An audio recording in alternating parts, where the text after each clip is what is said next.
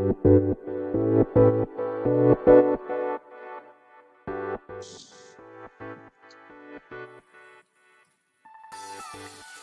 い、始まりました。本を読んでは、独り言ラジオ。私、変な髪型をしたポンコツ薬剤師こと、町田和俊でございます。はい、というわけでですね、今日も読んだんだか、読んでいないんだか、積んだんだか、積んでいないんだか、といった本たちの中からですね、一冊紹介して、ゆるーりと語っていきたいと思います。はい。本日お届けいたします本は、お茶目な老後、田村節子著でございます。こちら、ウェイブ出版から2013年10月31日第一釣り、えー、発行ですね。初版第一釣り発行となっております。はい。では、いつものように、えー、この本と出会ったきっかけ、えー、そして、本書の内容を紹介し、最後、独り言いう3部構成でいきたいと思います。はい。こちらはですね、釜石市立図書館で、まあ、出会った本でございます。まあ、いつもの通りですね、図書館。まあ、図書館だけではないんですが、まあ、本屋さんで本を選ぶときも結構そういう傾向にあるんですけども、まあ、タイトルですね。お茶目な老後。ね、老後と、こう、お茶目っていう、まあ、一見、なんつうんだろうな、こう、あんまりこう、その二つの言葉って身近な感じじゃないと思うんですけど、あんまり結びつきづらい感じなんですけど、まあ、それがですね、なんかこのタイトルの味を出しているなと思って、まあ、借りてみました。ちなみに著者の田村節子さんですけれども、この方はイラストレーター、エッセイストですね。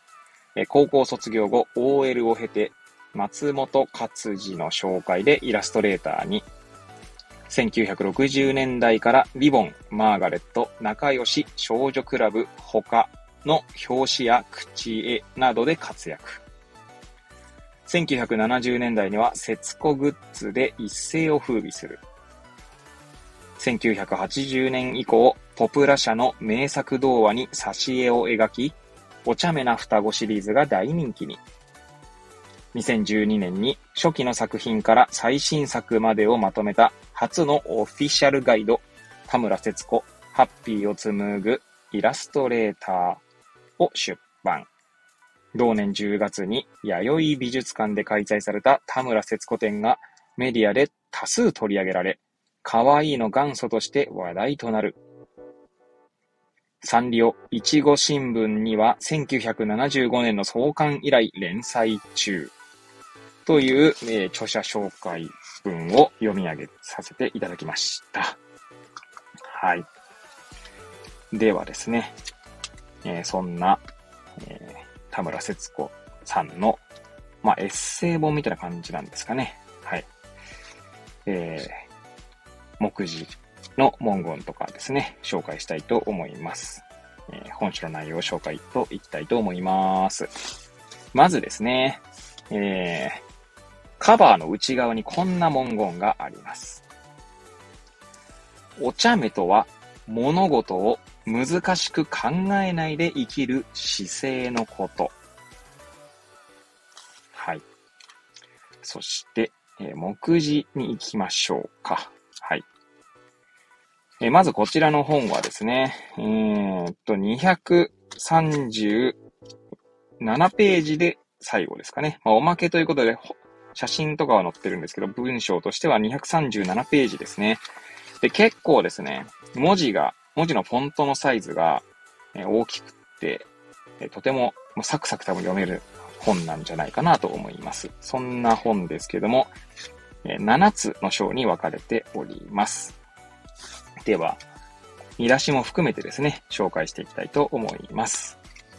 まあ、はじめにの後にから始まるんですけども、まあ、1からね、始まりますが、1、いつもの習慣。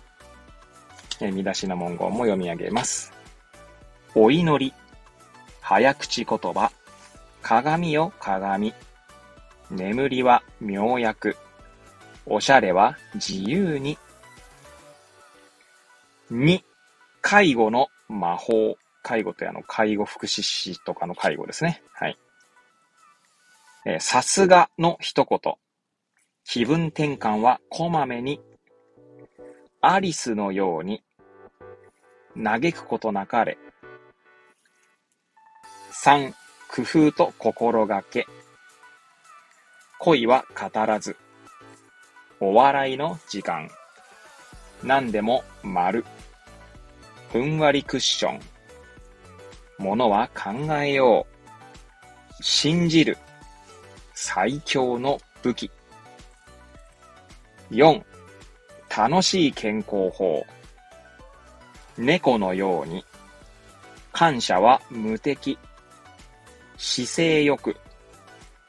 踊るように。ピクニック気分で。5. ふんわり人付き合い。おばあさんって、お付き合い。苦手な人とは、恨まない。6、仕事はひたむきに。おまかせ。丁寧は素敵。うまい下手だけじゃない。小さな一歩から。7、素敵な気分転換。落ち込んだ時は、その気になる。水の不思議。ひらめきノート。学校はワンダーランド。映画を味方に。香りのおしゃれ。旅のすすめ。えー、そしてその後にですね、これからのことと、えー、終わりにという二つ、まあ、章があってですね、この本は終わります。はい。では最後、独り言といきたいと思いますが、まあ、先ほどですね、あの、カバーの内側に書かれた、えー、お茶目の定義がなかなか深いなと思って、えー、読み上げた時にですね、そう感じましたけども、もう一度ご紹介しましょうか。お茶目とは、物事を難しく考えないで生きる姿勢のこと。はい。どうですか？なんかこの、そう聞いて。お茶目さ、皆さんありますか？いや、なんかお茶目さって必要だなと、必要だなとか、いい言葉だなと思って、これをね、なんか読み上げながら思いましたね。なんて言うんでしょうね。適度にやっぱり力を抜くっていうことが、まあ、大切だなと、まあ、個人的には思っているんですけど、まあ、そういうことなのかなと、まあ、この文言からはね、感じましたね。もちろんですね、あの、この本を読んだりとか、まあ、あとはそもそも田村節子さんがどんなことを考えているのかっていうことなしにですね、ただ言葉の雰囲気からそう感じたってだけなんですけれども、なんかそういうことってなんか必要だなと思いましたね。あと個人的にはですね、これ、えー、ま、フォトエッセイみたいな感じなんですけど、で、まあおそらくこの田村節子さんが、え、何年生まれの方かはちょっと存じ上げませんというか書いてないんですね。多分、まあ、年齢非公表とまでは言いませんが、多分ここには書いてないんですね。何年生まれとか。なので、まあ、えー、なんて言うんだろうな。えー、まあ、年齢はわかりませんが、えー、服装ですね。がかなりこう、なんつうの、可愛らしいというか、キュートな服装をされているんですね。で、そういえばも、そういえばというか、目次の文言にですね、えー、っと、おしゃれに書いて、書いえー、おしゃれについて書いている見出しがありましたね。えー、1、いつもの習慣の中の見出しに、